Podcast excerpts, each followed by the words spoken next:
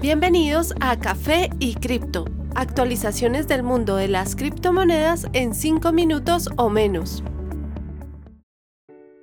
Buen día para todos, bienvenidos al capítulo 98 de Café y Cripto. Soy Miguel, trayéndoles una actualización hoy, agosto 16 de 2021.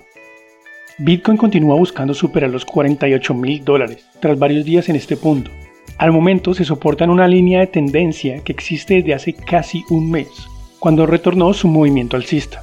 El próximo objetivo actual es el área entre 50 y 51 mil dólares. Ethereum se encuentra en una situación similar, buscando sobrepasar los 3.400 dólares por varios días. Se ubica tan solo a 28% de su máximo histórico y su próximo objetivo sería a 3.600 dólares.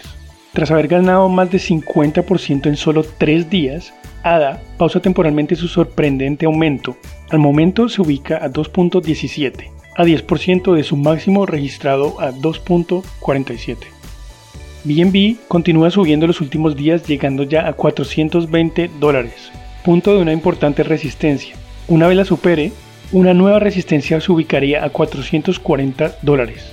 Su soporte más fuerte se ubica a 390 dólares aproximadamente. En las demás top 10 se destaca Ripple, la cual sube 35% en 3 días, para ubicarse a 1.3 dólares.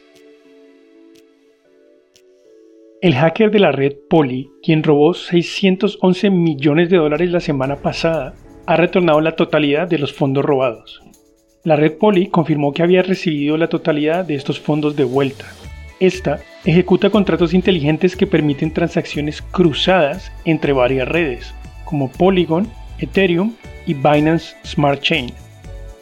El proyecto apareció en las noticias tras perder más de 600 millones de dólares en lo que fue escrito como el mayor hackeo en cripto de toda la historia. Las pérdidas consistían de 272 millones en tokens en la red Ethereum, 253 millones en Binance y 85 millones en Polygon. Después del incidente, el hacker decidió retornar casi todos los fondos, posteriormente diciendo a la comunidad de la red Poly que ejecutaron el ataque por diversión para exponer las vulnerabilidades antes de que otros pudieran explotarlas. En un mensaje posterior, el equipo agradeció al hacker por exponer el error, antes de decir que consideraban esta acción como una tipo white hat o sombrero blanco, una expresión que se refiere a exponer vulnerabilidades sin buscar hacer daño. Además, aseguraron que no tomarían acciones legales e inclusive le ofrecieron 500 mil dólares al hacker. El billonario mexicano Ricardo Salinas ha confirmado en un tuit hace pocos días que el Banco Azteca, de su propiedad, empezará pronto a recibir Bitcoin.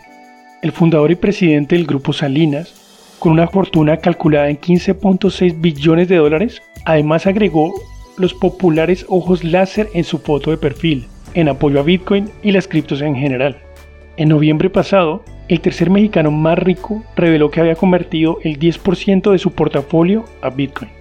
Una muestra más del creciente apoyo a las criptomonedas en Latinoamérica, donde hace pocos días el presidente argentino, Alberto Fernández, comentó que no está en contra de que las cripto empiecen a tener un mayor rol en la economía de su país, a pesar de su propio escepticismo. Durante una entrevista, a Fernández se le preguntó si consideraría hacer uso de una moneda de banco central, o inclusive copiar a El Salvador y adoptar Bitcoin como una moneda legal, a lo que respondió, no quiero hablar de más al respecto, pero no hay una razón para decir no, posiblemente es un buen camino para tomar.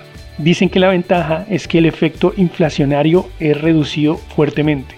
El interés por las cripto en Argentina ha incrementado considerablemente los últimos años, en gran parte porque da exposición al dólar, lo cual protege a los inversores frente a la devaluación del peso local.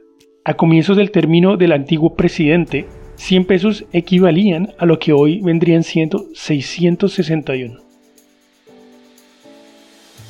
Un nuevo reporte de la firma de investigación Blockdata sugiere que más de la mitad de los bancos del mundo están teniendo exposición a compañías de blockchain o directamente a cripto.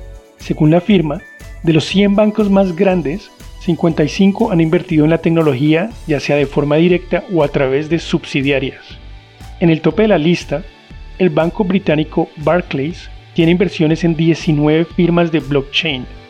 Citigroup de Estados Unidos tiene 9 inversiones, el global Goldman Sachs en 8, JP Morgan en 7 y el francés BNP Paribas en 6. Según ellos, tres eventos convencieron a muchos de los bancos top a empezar estos servicios a sus clientes. Observar cómo los exchange cripto empezaron a generar mayores ganancias que los bancos mismos, las múltiples solicitudes de sus clientes y un cambio en regulaciones que les permitió empezar a ofrecer estos servicios. Gracias por escucharnos, les deseamos a todos un gran día. No olviden que la cadena de bloques vino para quedarse. Los artículos y análisis mencionados en este podcast no constituyen una recomendación u oferta de inversión ni una promesa de resultados futuros. Haremos todo lo posible para garantizar la precisión de la información incluida en este podcast sin asumir ninguna responsabilidad por cualquier información faltante o incorrecta. Las operaciones con criptomonedas implican un elevado riesgo, incluyendo pérdida parcial o total del capital invertido y pueden no ser adecuadas para todos los inversores.